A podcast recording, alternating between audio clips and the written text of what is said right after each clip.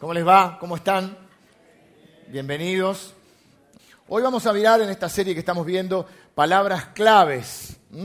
Palabras que en algún momento, la idea es esa, que en algún momento, palabras que tenemos que eh, tener la sabiduría de saber cuándo utilizarlas, justamente en los momentos claves de nuestra vida, porque son palabras que nos deben acompañar a lo largo de nuestra vida. esta es la idea de la serie, que una palabra dicha en el momento justo puede determinar gran parte del rumbo de tu vida.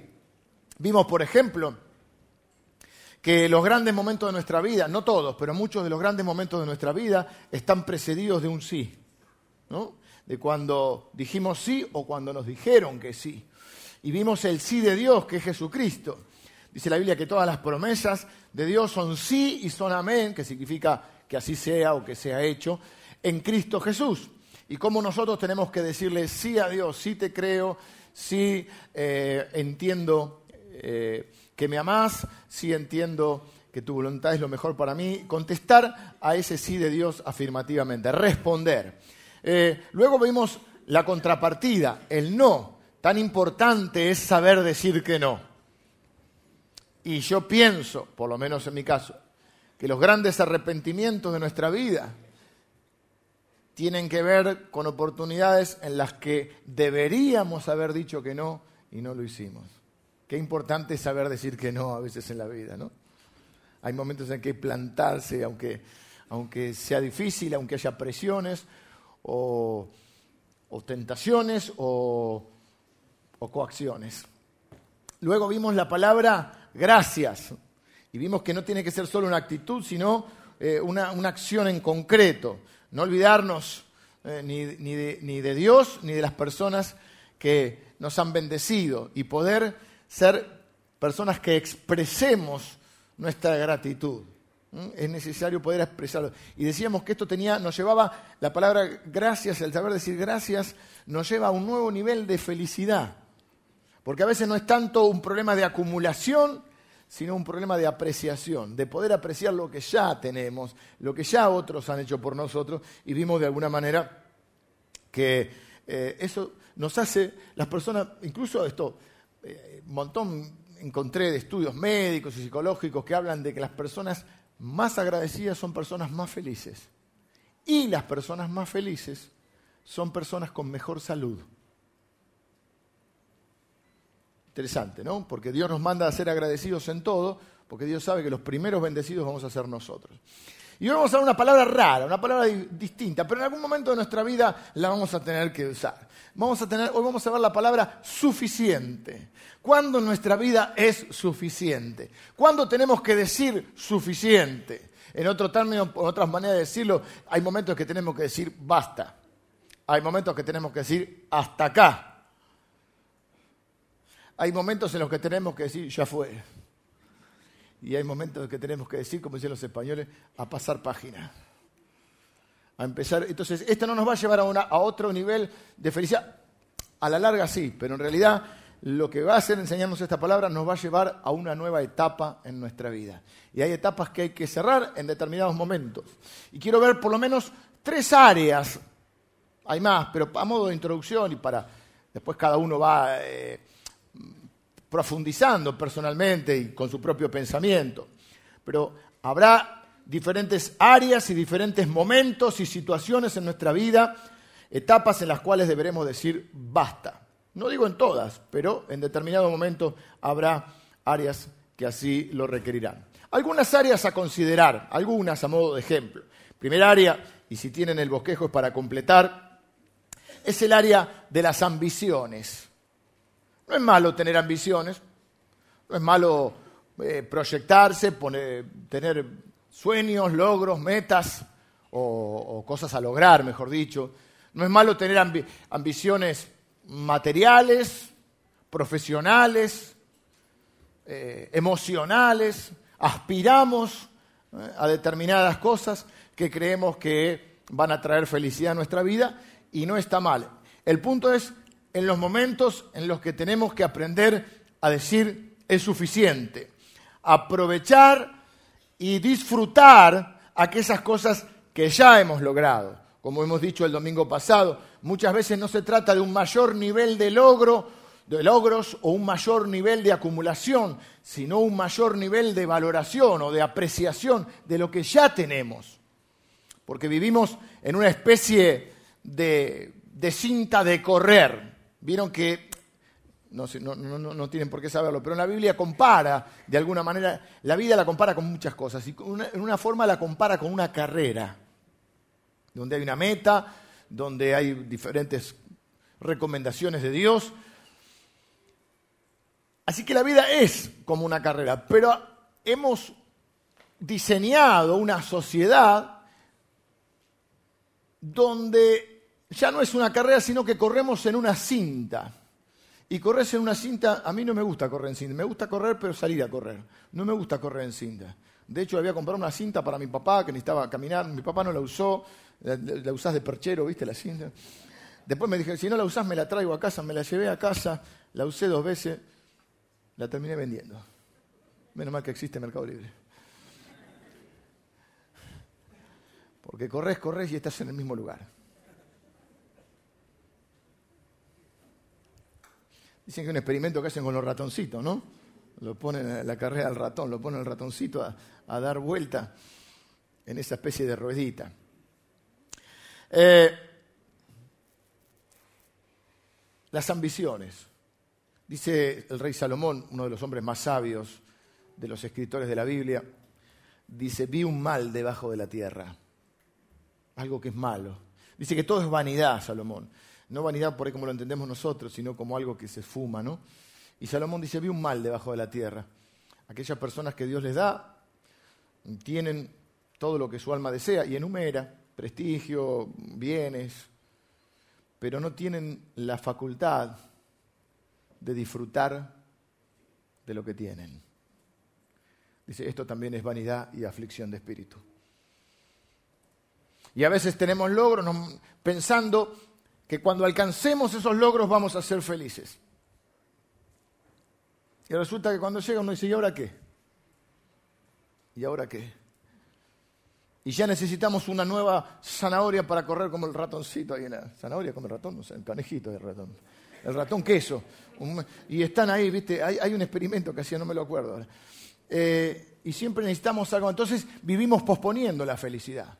No, no, porque voy a ser feliz cuando cuando me reciba, voy a ser feliz cuando, cuando consiga el trabajo que quiero, voy a ser feliz cuando me ponga de novio, voy a ser feliz cuando me case, voy a ser feliz cuando compre el auto, voy a ser feliz cuando compre la casa, voy a ser feliz cuando me mude. No, yo lo que necesito es irme a, vivir a, las montañas, al sur, al Bolsón, y el otro se quiere vivir a la playa, y el otro se quiere... y el problema es uno. El problema es que si te vas a vivir ahí, te tenés que llevar a vos mismo.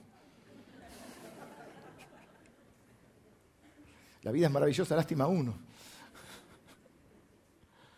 Y así vivimos en esa especie de, cinta de correr, las ambiciones. Eh, el otro día dije una frase, no me acordaba de dónde la había leído, y uno de los, amigos me, dijo de dónde era. Yo dije, la vida es algo que nos pasa mientras hacemos otra cosa. Resulta que lo dijo Lennon, ¿no? Palito, me dijo Palito lo dijo Lennon. Hoy tengo otra de Lennon. No sé si será de él o no, se la adjudican a él. Dice, cuando era chiquito fui a la escuela, al jardín. Me preguntaron qué quería hacer cuando fuera grande. Dije feliz. Me dijeron que no entendía la pregunta. Le dije que no entendían la vida. No sé, cinco años, demasiado. Eh, son unos genios los Beatles, pero capaz que es mucho. Capaz que es mucho. Eh, el segundo, o la segunda área que podemos evaluar hoy es para hacerse una evaluación personal, en donde podemos ver esta, necesidad de decir es suficiente. No estoy diciendo que, seamos chatos, que no tengamos sueños, que no tengamos aspiraciones ni metas, pero poder disfrutar lo que hay un momento, parar decir es suficiente. Voy a disfrutar esto que tengo hoy. La segunda área de nuestra vida, porque si no nada es suficiente, es como un saco roto. Fíjense que la sociedad está diseñada así. Hace un tiempo estaba leyendo un artículo, un cuento de Galeano. Galeano es un eh, escritor uruguayo, ya falleció hablaba de los... Va a poner un poquito recordatorio, para mostrar un poco la edad.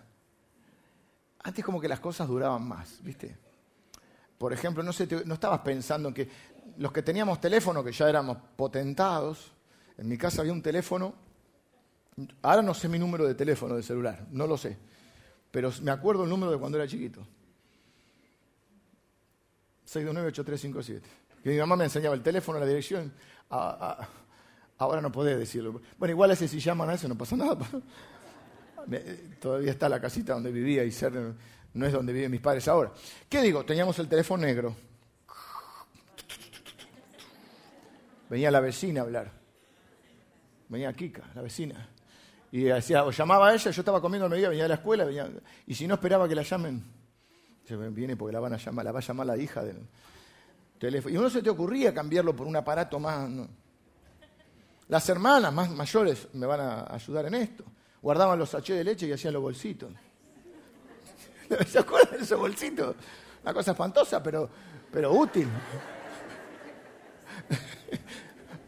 Y Galeano decía que, Galeano es uruguayo, él decía eh, que guardaban las chapitas, las chapitas de gaseosa, y armaban cortinas. Y hay cosas que guardaban no sé para qué. Y había un cajón, y vos tenés tornillo, tuerca, nunca, con, no lo va a usar nunca, pero se guardaba. Y ahora vivimos que todo es. Entonces vos tenés el celular y tenés el 5, no, el 6, el 7, el 8, el X. Y te gusta un tiempo, estás contento, pero ya, no, te gusta. Y empezás a darte manija, no, porque el otro tiene, la cámara tiene más píxeles. Y te compras el auto. Y estás contento con el auto, pero uh, cero kilómetros, pero a los, seis meses salió línea nueva, que trae el Zenón. Yo me acuerdo me había comprado un cero kilómetro en tenía un trabajo que viajaba, entonces era diésel, porque había mucha diferencia entre el diésel y naftero. Y me lo compré cero kilómetros, más o menos por, creo que era mayo, por ahí. Y a, los meses, no te avisan nada, a un par de la gente que trabaja en, las agencias, si hay algún hermano acá, no te avisan, y a los, un par de meses, yo el mío era 1.6, salió el 1.8, era mucho más ligero porque en el diésel se notaba. Cuando tenía que pasar los camiones tenía que sacar el aire para uh, salga con... Y ya no te gusta. La moda, las chicas. Este año se usa el un taco así, ¿vieron? Se te llega a romper un taco y te se, las ves que están subidas así una plataforma. Un zapatón. Yo digo, ¿pesará eso? La cartera, cámbiala y cambia las modas. Este año se usa el rojo, el año que viene el rojo no se usa y tenés que tirar todo. Está diseñado para que siempre deseemos algo más. Esto está estudiado, no estoy inventando nada nuevo. La segunda área en la cual a veces es decir, hay que decir es suficiente, es el área de las ocupaciones. Creemos que somos más importantes porque hacemos muchas cosas. Y uno de los males de este tiempo es la falta de tiempo. A veces lo bueno es enemigo de lo mejor. ¿Viste esa pregunta? creo que lo usamos en alguna, cuando dijimos no. ¿Y qué tiene de malo? Y esa no es la pregunta, esa es una pregunta tonta. En realidad hay que preguntarse qué tiene de bueno. Y se puede, y la pregunta no es si se puede, la pregunta es si conviene. Entonces a veces lo bueno es enemigo de lo mejor. Hacemos cosas que no son malas, son buenas, pero no son las mejores para nosotros. Y a veces la, la, dictadura la urgencia, no, como es urgente hay que hacer esto, lo otro, y nos olvidamos de lo importante. Hace falta que te dé un infarto para darte cuenta de qué es realmente importante. Hace falta que venga alguien a intentar robarte y sientas que está en riesgo tu vida para darte cuenta cuáles son las cosas que realmente valorás. O que vayas al médico y te asustes por algún diagnóstico. Porque vivimos así. Y hay gente que hasta al revés Prefiere no pensar. Entonces es, en la semana se trabaja o se estudia y el fin de semana es de reviente para no tener que pensar. Ustedes saben que la gente cuando le agarra, ¿por qué le agarra la depresión los domingos? Pues es el único día que tienen que, para pensar. Domingo a la tarde. Te pusiste un disco de Pink Floyd. Eh, a mí me gusta, pero te pega un bajón tremendo. todo lo que tiene que ver con estos males de este tiempo, que son fundamentalmente vienen del estrés, los ataques de pánico y estas cosas, muchas de esas cosas te pasan en los momentos que estás tranquilo. No en el medio del, de la vorágine, sino cuando paraste. ¿Y por qué? Porque empezás a pensar, te empiezan a agarrar los miedos. Empezás a pensar. Entonces la gente prefiere no pensar. Entonces eh, uno de los males de este, de este tiempo es la falta de tiempo. Fíjense que antes capaz teníamos un auto si había. Esta iglesia cuando yo era chico era chica, pero tampoco era tan, era chiquita, pero no era tan chica. Era una iglesia y acá hay algunos de, los, de los hermanos de esa época. ¿Cuántos autos había en la puerta? Cinco, seis autos. No sé si alguna familia tendría dos autos, ya era. No, un auto y si tenía. Y era una iglesia, le digo, era una iglesia bastante grandecita. Nos reuníamos en la capilla, lo que ahora es el faro.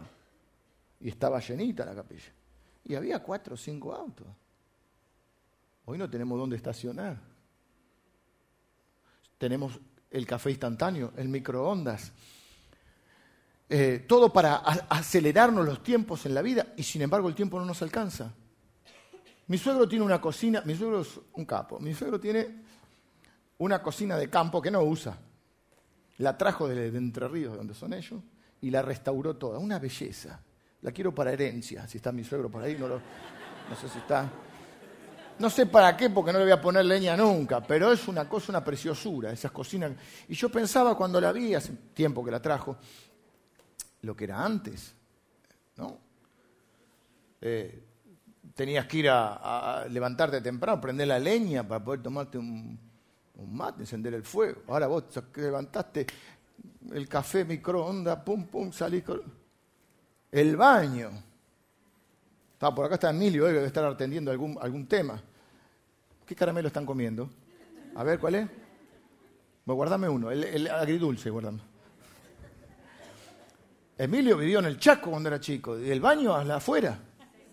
Así que imagínate, tenés que, no te agarres ganas de hacer pipí a la noche, ¿no? Con el frío. Todo era más complicado. Sin embargo, la gente era millonaria en tiempo. Esto que hablamos de que el momento que hay que decir es suficiente, de qué te sirve tener todo, todo, si no sos dueño de parar en una estación de servicio y tomarte un café 15 minutos, pues no sos dueño de tu tiempo. En las ocupaciones, las nuestras y las de nuestros hijos, porque todos somos remiseros de nuestros hijos, ¿vieron?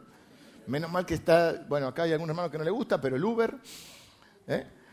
Somos remiseros de nuestros hijos que tienen que ir a patín, a fútbol, a, cosas, ¿viste? a inglés. Y vivimos haciendo cosas mientras se nos pasa la vida. Claro, después llega un momento que sentimos ese vacío, esa insatisfacción. Y si hago de todo y me parece que no hago nada.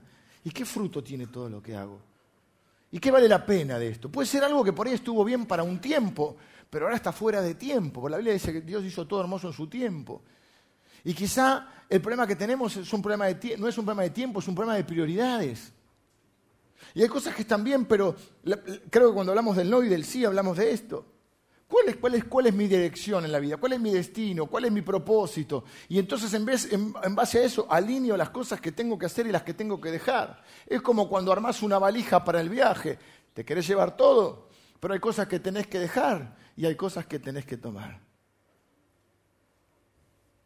Y hay veces que hay, las ocupaciones que tenés que decir, es suficiente. Esto no entra en mi vida ahora. Ni hablar del tercer punto, las relaciones. Hay relaciones en nuestra vida en las cuales hay que decir es suficiente. Empecemos del peor a lo mejor. Situaciones abusivas, donde hay que decir basta. Situaciones de violencia, donde hay que decir hasta acá llegamos. Hasta acá llegó mi amor. Sociedades, por ahí comerciales, que quizá en un tiempo sirvieron, no lo sé, pero que en algún momento de nuestra vida hay que decir, hasta acá, es suficiente. Relaciones tóxicas, diría nuestro hermano Estamateas. Amistades. Algunos de ustedes tienen que cortar con, con vicios que los dominan, con adicciones, y necesitan decir, basta, con esta gente no me puedo juntar más. Y uno siente, no, que va a ser mal amigo, no, pero necesitas decir basta. Hay noviazgos que tienen que terminar. Uno que no quiero que ahora me eche la culpa a mí, ¿eh? Porque pueden ser, no, hablemos de, de, todos estos temas más complicados. Algo menos dramático, quizás son dos buenas personas, pero no tienen un destino en común. Y es hora de decir, es suficiente.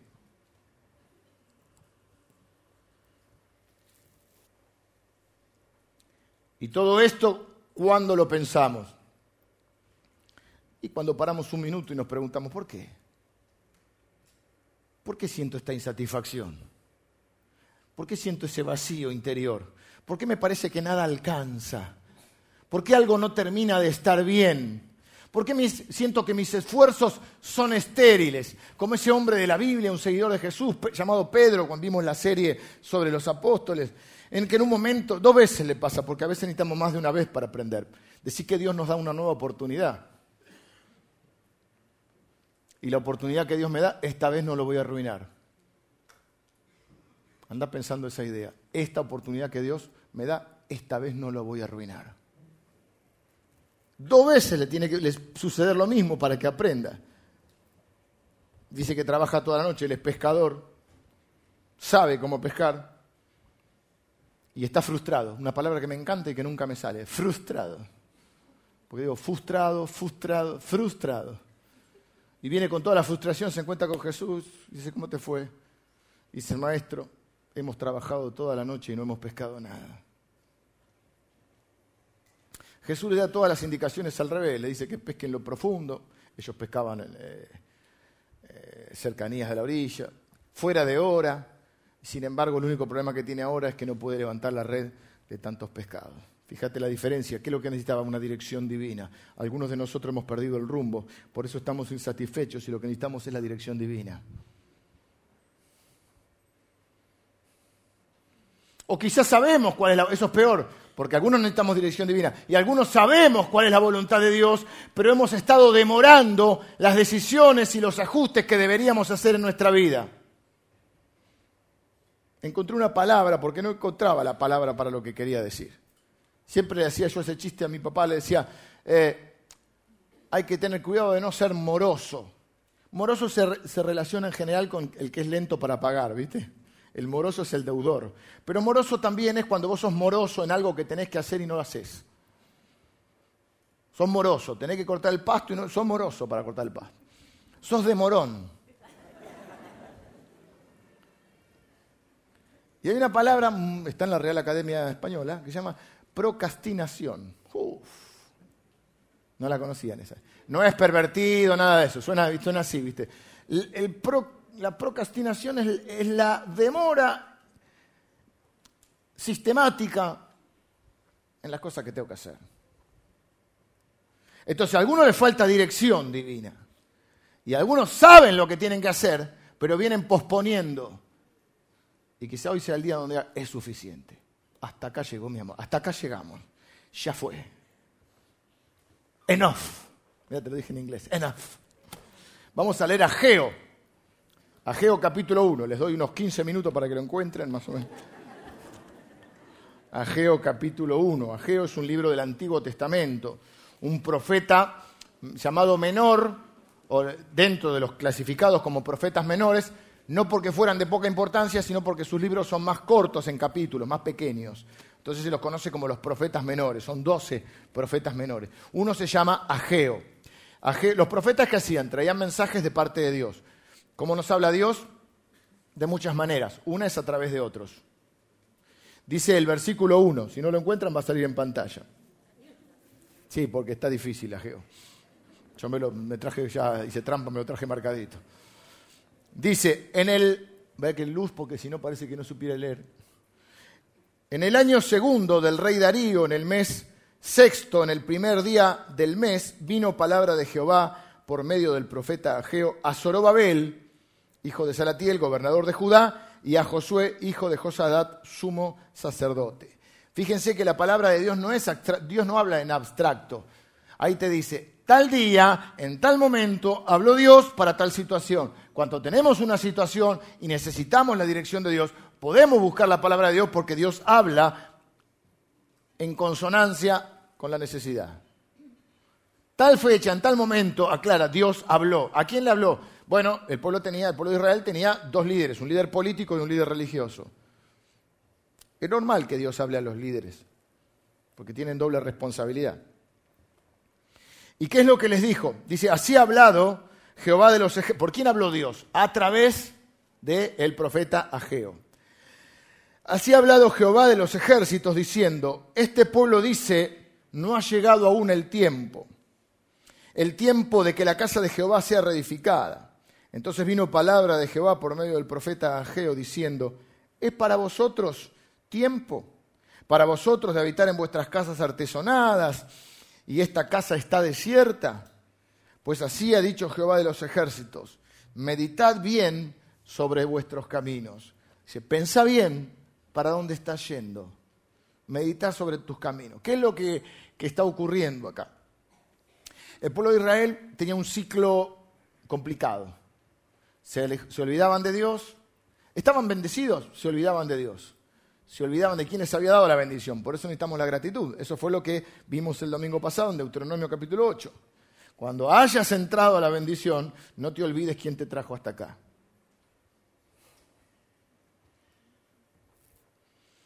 Ellos estaban en bendición, se olvidaban de Dios, se alejaban de Dios, caían en desgracia, clamaban a Dios, Dios les daba otra oportunidad, eran bendecidos, se olvidaban de Dios y así era un círculo. Por eso esta vez, esta vez no lo voy a arruinar. Si Dios me da otra oportunidad, esta vez no lo voy a arruinar. No lo arruines, y ellos habían caído en, tantos cautiverios y desgracias, habían caído en Babilonia. Y habían clamado a Dios y Dios había dado la oportunidad de que volvieran. Habían vuelto a su tierra, habían pasado 20 años. No era que, bueno, recién llego, me estoy acomodando, viste, con la mudanza, eh, la cocina no anda, hay que pintar. 20 añitos. Tenías tiempo de artesonada la casa que si ya está la casa arregladita. A mí me gusta la casa arregladita. Pastito corto, pintadito el auto lavado, bueno, no es el caso. Me gusta verlo lavado, no me gusta lavarlo. Pero fíjense el dilema, porque vamos a entrar al punto de lleno, todo esto es introducción, el dilema humano y la respuesta divina. Vean el diagnóstico que hace Dios frente a la pregunta. ¿Qué, cuál es la pregunta de ellos? ¿Por qué no hallo satisfacción en mi vida? ¿Por qué siento que hago mucho y tengo poco fruto. Porque siento que trabajo toda la... Capaz que no son todas las áreas, en algunas áreas de tu vida. Le puse el alma, el corazón a esta relación, a este, a este logro, a esta meta, a este trabajo, a este estudio. Porque siento que ni aún logrando lo que quería, no me siento pleno ni feliz. Siento que algo me falta. Y dice que este es el diagnóstico que hace Dios. Dice, sembráis mucho y recogéis poco. Coméis y no os saciáis. Bebéis y no quedáis satisfechos. Os vestís y no os calentáis. Y el que trabaja jornal recibe su jornal en saco roto. Así ha dicho Jehová de los ejércitos nuevamente, meditad sobre vuestros caminos. Vamos a para acá, después seguimos. Ellos estaban tan enfocados en sus cosas que habían ignorado a Dios a veces lo ignoramos por ignorancia. La ignorancia tiene mucho sentido. Puede ser la falta de conocimiento, o sea, porque no me di cuenta, porque no sé. La ignorancia también se usa para indiferencia. Ignoralo. No le hagas caso a lo que te dice, ¿no? Así que por ignorancia, por indiferencia, por desconocimiento, por distracción, pero habían ignorado los planes de Dios. A veces ponemos excusas. En estos casos, ¿cuál es la excusa de ellos? No es el tiempo. ¿Qué hacemos los cristianos para espiritualizar nuestras excusas? Cuando sabemos que tenemos que hacer algo, pero no queremos hacerlo y estamos demorando. Estoy orando. Ya llevas un tiempo. Hay cosas que no tenés que orar más, porque la voluntad de Dios está revelada en su palabra. Y no necesitas más oración, necesitas un poco de acción. A veces es necesario orar para discernir la voluntad de Dios. A veces sabemos, lo que hacemos es demorar. Ellos en este caso no eran gente mala. Yo no digo, obviamente, que nosotros somos todos buenos. No era gente mala, era gente ocupada. Porque hasta queda bien decir que sos, viste, parece que sos más útil o más importante si estás muy ocupado. Pero como vimos la otra vez, a veces tenemos las manos llenas de caracolitos y no podemos alcanzar la estrella de mar. Y entonces Dios hace este diagnóstico y les da una nueva oportunidad. Le dice, sus esfuerzos son en vano porque están actuando sin mí.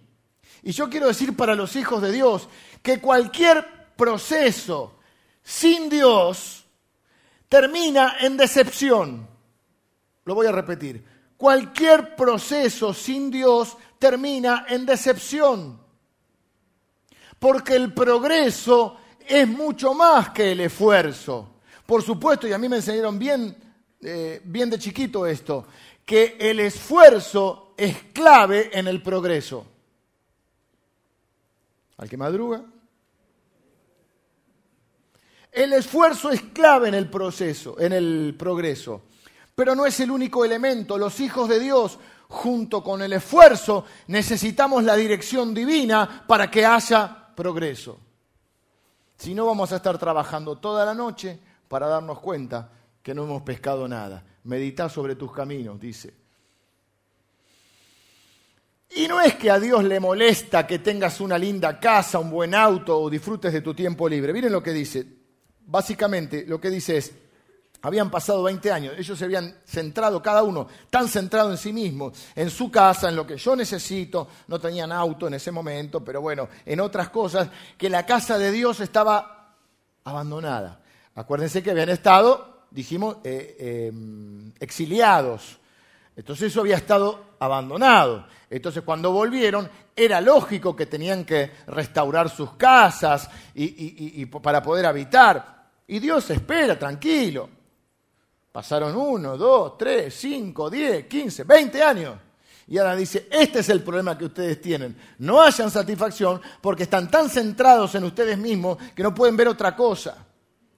Y Dios sabe que parte de la bendición, porque así nos diseñó Él, es de ser personas que puedan estar, además de ser bendecidos, bendiciendo a otros. Al fin y al cabo es el pacto que Dios hace con su pueblo, te bendeciré y serás bendición. Por eso Dios sabe, y Jesús lo enseñó, es más bienaventurado dar que recibir. Es decir, las personas generosas, fíjese, las personas generosas no están solas. ¿Quién muere solo? El miserable. Se muere y encuentran plata bajo el colchón. Entonces no está mal, Dios no tiene problema con que tengas una casa linda, un auto lindo o que disfrutes de tu tiempo libre. Lo que dice Dios, el problema es que se están olvidando de mí. Y un proceso sin mí para un hijo de Dios termina en decepción. Y noten que no hay una falta, no hay una falta de, provisión de Dios. Hay una falta de prioridades. Porque ahí dice, sembráis mucho, así que semilla había. ¿Qué más dice? Mm. Recogéis poco. Eh, coméis. Comían bastante, comida había. Y no os saciáis. Bebéis, había bebida. Pero no quedáis satisfechos. Os vestís, tenían vestido. Pero no os abrigáis. Y el que trabaja jornal, o sea que trabajo había, eh, recibe su jornal en saco roto. El sueldo se lo pagaban, pero no le aprovechaba. Y dice, subid al monte y traed madera y reedificad la casa, se está refiriendo al templo, y pondré en ella mi voluntad y seré glorificado, ha dicho Jehová. En ese tiempo no es como ahora que la presencia de Dios vive en nuestras vidas, en los hijos de Dios, sino que específicamente habitaba en el templo, ¿no? Dios está en todos lados, pero su presencia, su gloria estaba en el templo.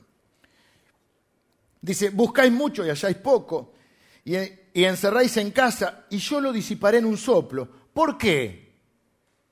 Qué buena pregunta, dice Dios. ¿Por qué? Dios mismo se pregunta. ¿Por qué? Dice Jehová de los ejércitos, por cuanto mi casa está desierta y cada uno de vosotros corre en esa cinta a su propia casa. Por eso se detuvo sobre los cielos, sobre vosotros la lluvia y la tierra tuvo su fruto. No es que Dios le molesta que tengas cosas o que tengas planes o que tengas sueños o que disfrutes de tu tiempo. Creo que a Dios le preocupa que perdamos el sentido de lo que es verdaderamente importante. A Dios le preocupa que olvidemos las prioridades. Y creo que a veces Dios frustra algunos de nuestros planes para recordarnos cuáles son nuestras verdaderas prioridades. Porque en este caso, déjame decirte, no fue el diablo. El diablo hace lo suyo, es un buen diablo, sabe ser diablo Y dice que viene a matar, hurtar y destruir. Así que, por la duda, siempre lo reprendemos, lo echamos fuera, pero a veces le echamos la culpa. Y resulta que no es el diablo. Ahí es claro. Ellos construyen.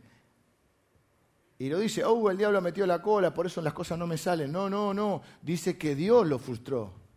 Porque dice que vos estás construyendo y Dios hace... Y te lo tira abajo.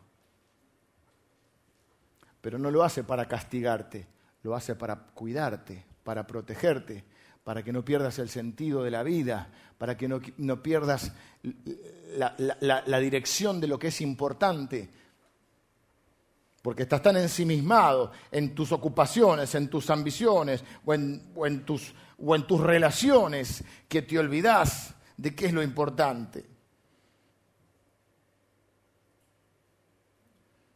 Para que no estés tan apegado a las cosas que te olvides de quién te las dio. Para que medites sobre tus caminos y digas hasta acá llegué con mi indiferencia, con mi empecinamiento o con lo que fuera, pero necesito pasar página y obedecer a Dios. Y quizá alguien está pensando, pero hay cosas que me faltan, pastor, todavía me falta un poquito, porque yo estoy posponiendo la felicidad, pero en un tiempito más, cuando cambie el auto voy a ser feliz. No, no, cuando ya me den el título voy a ser feliz. No, cuando consiga el trabajo y ahí vas posponiendo, porque no te das cuenta que entraste en la cinta de correr o en la ruedita del ratón y te olvidaste que la vida es más que la comida y el cuerpo más que el vestido. Jesús habló de esto. Y dice un hombre, necio lo llama. Necio no es el que no sabe, porque el que no sabe es ignorante. Y todos tenemos un grado de ignorancia en algún área. No tengo problema con eso, se puede reprender. Necio es el que cree que sabe y no sabe. Ese no aprende, porque cree que sabe. Y dice un hombre necio, que edificó sus graneros, porque era la manera de ahorrar. Está mal ahorrar, no, pero miren lo que le pasó a este hombre. Claro, no tenían cuenta corriente, vamos, entonces hacían graneros y ahí ponían su cosecha. Y miró su, cosecha y ya no le entraba de tanta cosecha que tenía. Entonces dijo, esto es lo que voy a hacer. Voy a agarrar, voy a tirar los graneros y voy a hacer un granero más grande para guardar la cosecha. Y viene Dios y le dice, necio, esta noche vienen por tu alma y lo que has provisto de quién será. Y dice Job, desnudo salí del vientre de mi madre y así voy a volver a Dios o algo así. ¿Ven lo que estoy diciendo? Vivimos enroscados, llenos de ocupaciones, donde nada es suficiente, llenos de ambiciones, donde nada es suficiente, porque ya he salido, tengo, el, tengo el, el iPhone, ¿cuánto? ¿Cuánto estamos ya? El X. Pero yo tengo el 8, el 8 Plus, y necesito el 9, pero no, el 9 ya no, ahora ya el X. Entonces cuando está el, Black Friday, es ridículo a veces. La otra vez vi una imagen, creo que fue después de Acción de Gracia, porque después de Acción de Gracia revientan todo allá. Que estaban, esto es literal, bueno, literal, literal, pero lo vi en la tele. Porque si te lo contan, ¿viste? Me lo contaron, puede ser que sí, puede que no, ¿viste? Está comprobado, alguien lo comprobó. Pero esto lo vi, que están esperando que abran. Y cuando abran se aplastaron tanto que mataron a una, la pisaron en Estados Unidos. Porque salía el, iPhone no sé cuánto. Mira que morir por un iPhone. Hay que ser, ¿no? Sí serás. ¿Quién es que decía? Sí serás. El chavo, ¿no? Sí serás. Entonces vivimos enroscados en relaciones que sabemos que no van, pero estamos demorando las decisiones. Vivimos llenos de ocupaciones que no son prioridades, pero son urgentes. Vivimos bombardeados de cosas que ahora parece que necesitamos tener y que cuando las tengamos van a ser felices y nos duran un ratito. Los hombres sabemos de lo que hablamos. Vas a comprar el auto y el vendedor ya ha instruido de esto. Entrenado en esto, cuando vos te dice, sentate y probalo. Y cuando vos te sentaste, tapizado de cuero, dice, el asiento te calienta Ah, voy a tener el coso de ahí, no sé qué, tiene la camarita para estacionar. Yo no puedo estacionar, tengo que darme vuelta y hacer. Y el volante de cuero también, y, te dice, ponlo en marcha, ponlo en marcha. Y la llave, no, no usa más llave este, es con un botón. Y vos dices, yo necesito esto para ser feliz. Si yo tuviera esto, sería feliz. Te dura la alegría un par de meses hasta que salió la línea nueva. Y el tuyo era 1.8 y ahora salió el 2.0. 230 caballos.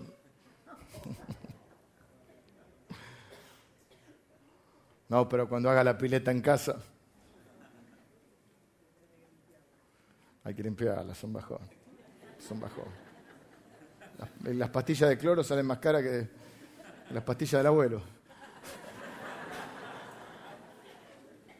En el verano, bueno, no todos, pero algunos se van a identificar con esto.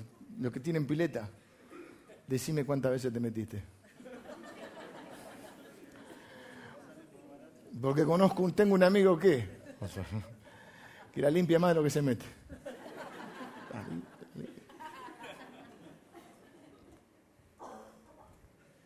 Y entonces Dios le dice, este es tu problema. Comés y no te saciás.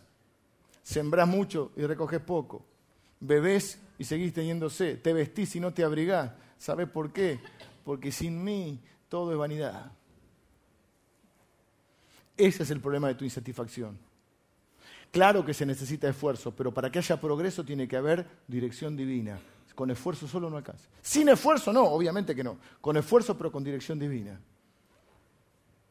Y alguien está pensando, pero a mí hay cosas que me faltan lograr. Y así vivimos relegando a Dios y así vivimos postergando decisiones que sabemos que tenemos que tomar con la ilusión de que a nuestro modo podremos alcanzar la felicidad. Pero Dios dice, mediten sobre vuestros caminos porque no es una falta de provisión, porque fíjense, comida había, trabajo había, semilla había, ropa había, pero no había fruto.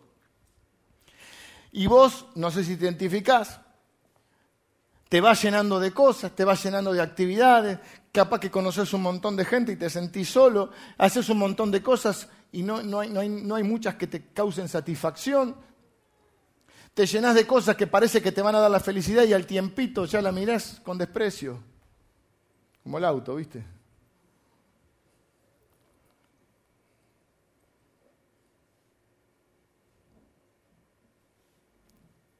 Dice, y oyó Babel, hijo de Salatiel, hijo de los líderes, el líder político y el líder religioso, y todo el resto del pueblo, la voz de Dios y las palabras del profeta. Voy a tirar una buena para que no se suiciden en más.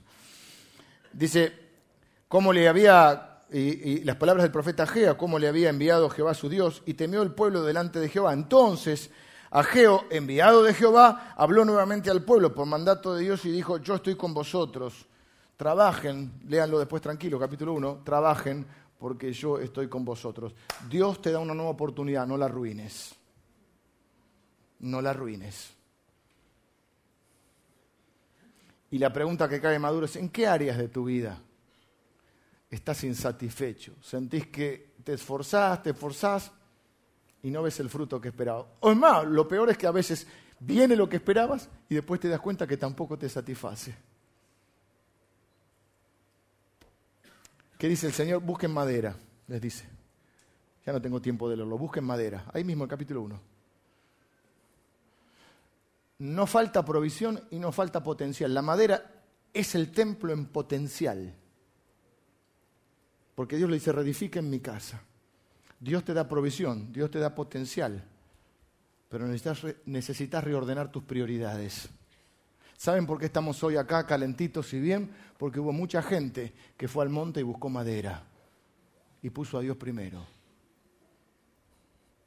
Y parte de la felicidad está en ser una bendición para otros. Yo estoy bendecido por los pastores que estuvieron antes que acá y por la gente que estuvo antes acá y por la gente que construyó este lugar y el otro. Y nosotros estamos construyendo a futuro. Y las personas pasan, pero las obras quedan.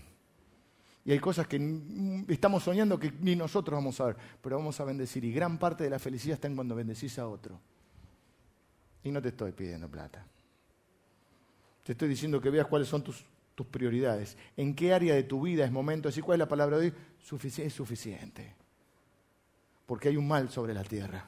He visto, dice Salomón, este mal. La gente que tiene lo que su alma desea, pero no tiene la facultad de disfrutarlo. Y dice, esto es vanidad y aflicción de espíritu. Y lo que sucede es que lo disfrutan los extraños. Y vivimos ambicionando cosas. Es como te digo, como ese miserable, termina cuando se muere, le encuentran la plata bajo el colchón. Ni él la disfrutó. Y hay gente que no sabe disfrutar. Y nunca es suficiente, siempre es más. No, entonces cuando viaje voy a ser feliz. No, no, entonces cuando ah, compre esto, entonces cuando logre esto, y entonces cuando... Y se te pasa la vida. Y los que tenemos algunos años más sabemos que pasa rápido, ¿no? Después terminamos, me dijeron que era Julio Iglesias, que dice, me olvidé de vivir. O como decía Lennon, que la vida es algo que te pasa mientras estás haciendo otra cosa. Y entonces un día decís, oh, no disfruté mis hijos y ahora son grandes. Y lo disfrutaron los amigos, ¿no?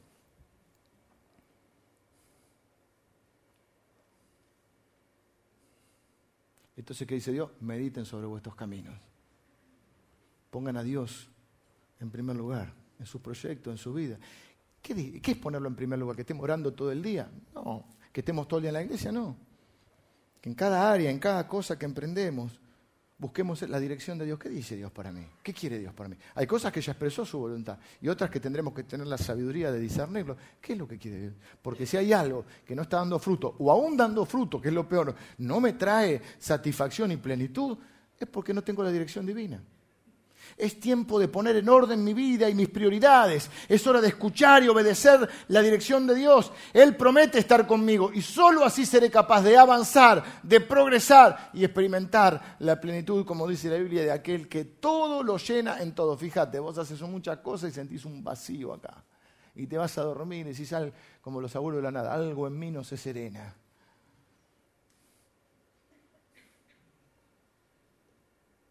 A veces nos toca Filipenses, todo lo puedo en Cristo, y hoy nos toca Geo. Y bueno, a veces pasa. ¿Qué parte de tu vida? Quizá una o varias. Dios no está siendo una prioridad. ¿Qué es que sea una prioridad? Que su opinión importe más que la de los demás, porque vivimos llenos de, opiniones y de presiones y de mucha gente que tiene un plan para nuestra vida. La pregunta es, ¿qué quiere Dios? vos mismo tenés tus planes, ¿qué quiere Dios? Porque para un hijo de Dios, un proceso sin Dios nos va a llevar a la decepción. Y esto era. Tengo una lista de cosas que quería lograr y que, logré. El problema es que muchas veces la trampa es que si nos lleva demasiado tiempo, si tiene un minuto más le cuento, nos lleva demasiado tiempo y cuando nos damos cuenta ya es tarde. Entonces lo que pensábamos que nos tenía aprendido, no sé, suponete el que sueña con con hacer el viaje de su vida. Es hermoso viajar, a mí me gusta viajar. Y dice, sueña con hacer, y, está tan ilusionado, tan, dirían mis hijos, está tan manija. Y, cuando, y está bueno, está bueno, pero cuando vuelve, ¿y ahora qué? Y el ratoncito tiene que buscar otra cosa. Y la casa, y el auto, y la pileta, y la casa de vacaciones, antes era la quinta. Y los hijos, no, cuando tenga hijos voy a ser feliz. Después cuando hijos, no, cuando sean grandes, por favor. Entonces sí, voy a tener el nido vacío. Después está el nido vacío, está triste por no estar los hijos. Y la gente siempre tiene planes, ¿viste? Te ves soltero y dice, ah, cuando te pones de novio, y estás de novio, venís a un casamiento y te dice, ah, vos sos el próximo. ¿eh? Querés organizarme la vida. Y, cuando te casás, ¿y para cuándo los hijos? Déjame vivir un poquito, ¿eh? Acabo de casar, déjame vivir. Ocho años tuvimos sin hijos nosotros. Y todo el mundo, ¿y para cuándo? ¿Se lo va a criar vos lo voy a criar yo? Déjame vivir. Y cuando tenés los hijos, ah, a ver, cuando ya, cuando, cuando, cuando crees, y así, y después los nietos. Para un poquito. Y yo creo que no es mala frase, bueno, de casa al trabajo, al trabajo al hogar, pero la vida es solo eso. Te meten a los cinco años, ven, en el jardín, a la escuela, para prepararte para trabajar, para cuando trabajar, trabajar toda la vida, para mantener toda la vida. Cuando, cuando ya estás más o menos, y ahora sí, sos viejo y te jubilan. Mira, a veces me acuerdo porque tengo como una revelación. Cuando sos joven, tenés tiempo, no, bella me zafa. Tenés plata, tenés salud, pero no tenés tiempo. Cuando estás en la mitad de la edad, no. Vamos. Cuando sos joven, tenés tiempo, tenés salud, pero no tenés plata. Ahí va. Ahí va, ahí va, ahí va, ahí va, va. Pará. Pará, pará que ya está. Tengo una revelación. Cuando sos joven tenés tiempo y salud, pero no tenés plata para hacer todo lo que quisieras. Cuando estás en la edad media, como yo, y ya de medio cayéndome para otro lado, pero todavía le pongo onda. Tenés plata, tenés salud, pero no tenés tiempo. Y cuando sos grande, tenés tiempo, tenés plata y no tenés salud. O sea, la vida es una, cosa, un bodrio. Un bodrio. Esta es la iglesia antife, salimos de acá, no queremos matar. No, no, pero ¿cuál es, cuál, es, ¿cuál es la buena noticia? Dios me da una nueva oportunidad, esta vez no la voy a arruinar. Voy a reordenar las prioridades. Porque sí dice la Biblia que en Él hay sentido, hay plenitud de gozo, dice la Biblia, Él lo llena en todos esos vacíos que tenemos y que no lo podemos llenar ni con el iPhone 20. Así que no hace falta que te estén matando, acá no hay igual de eso, ¿no? Pero viste que te están matando en la puerta para entrar porque está la oferta y Dijimos lo mismo pasado, hay ropa en el ropero que ni te acordás que la tenías. Uy, mira esto. Yo sí.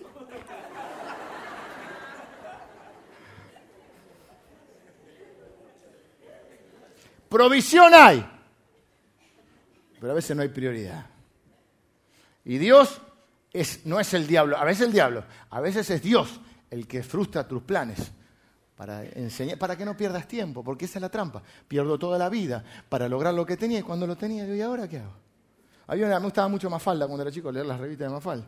Y hay una Mafalda que viene por la calle y hay uno, ¿quién lo habré hecho yo de chiquito? Hay uno delante y dice, antes de la esquina lo paso y te apura. A veces jugabas a no pisar la, rayita. Sí, uno y, antes de la esquina lo pasa, entonces lo pasa. Y lo pasa y dice, ¡ja! Y el cuadrito siguiente se mira y dice, ¡ja! ¿Qué? ¿Y ahora qué? ¿Sabes cuántas veces logras lo que querés y después, ¿y ahora qué? Si no podemos disfrutarlo. Así que disfrutar de las cosas es un don de Dios, dice Salomón. Y tiene que ver con las prioridades. ¿Y cuál era la prioridad en este caso? Poner a Dios en primer lugar. ¿Está Dios en tus planes? ¿Está Dios en tus procesos? ¿Estás siguiendo la dirección divina? ¿O estás trabajando toda la noche para no pescar nada? Entonces Dios viene a veces con Filipenses, vamos, y a veces viene con Ageo. Medita sobre tu camino. Capaz que estás sembrando mucho y recogiendo poco. Capaz que te estás vistiendo y vistiendo y vistiendo y seguís teniendo frío. Capaz que estás comiendo y seguís teniendo hambre. Capaz que estás bebiendo, bebiendo, bebiendo y seguís teniendo sed. Pero Jesús dijo, el que bebiere del agua que yo le daré no tendrá sed jamás. Tengo que orar porque se fue el tiempo, ¿no? ¿Qué hora es? Justo, mira. Dios me da una nueva oportunidad, no la voy a arruinar. Vamos a orar. Señor, te doy gracias por tu palabra. Señor, queremos auto, autoevaluarnos y pedirle a tu Espíritu Santo que nos hable en esta mañana, se nos ha hablado, Señor, pero que nos muestre las áreas en nuestra vida en las cuales tenemos que reordenar eh, quizás nuestras ocupaciones, en nuestras ambiciones. Quizá hay algunas relaciones que tenemos que ver, hay, quizá hay sociedades que tenemos que revisar. Señor, quizá no conocemos tu dirección y necesitamos hoy tu dirección. O quizás sabemos lo que tenemos que hacer, pero hemos estado demorando las decisiones. Pero hoy es día de decir, es suficiente. Basta. Hasta acá. Ya está.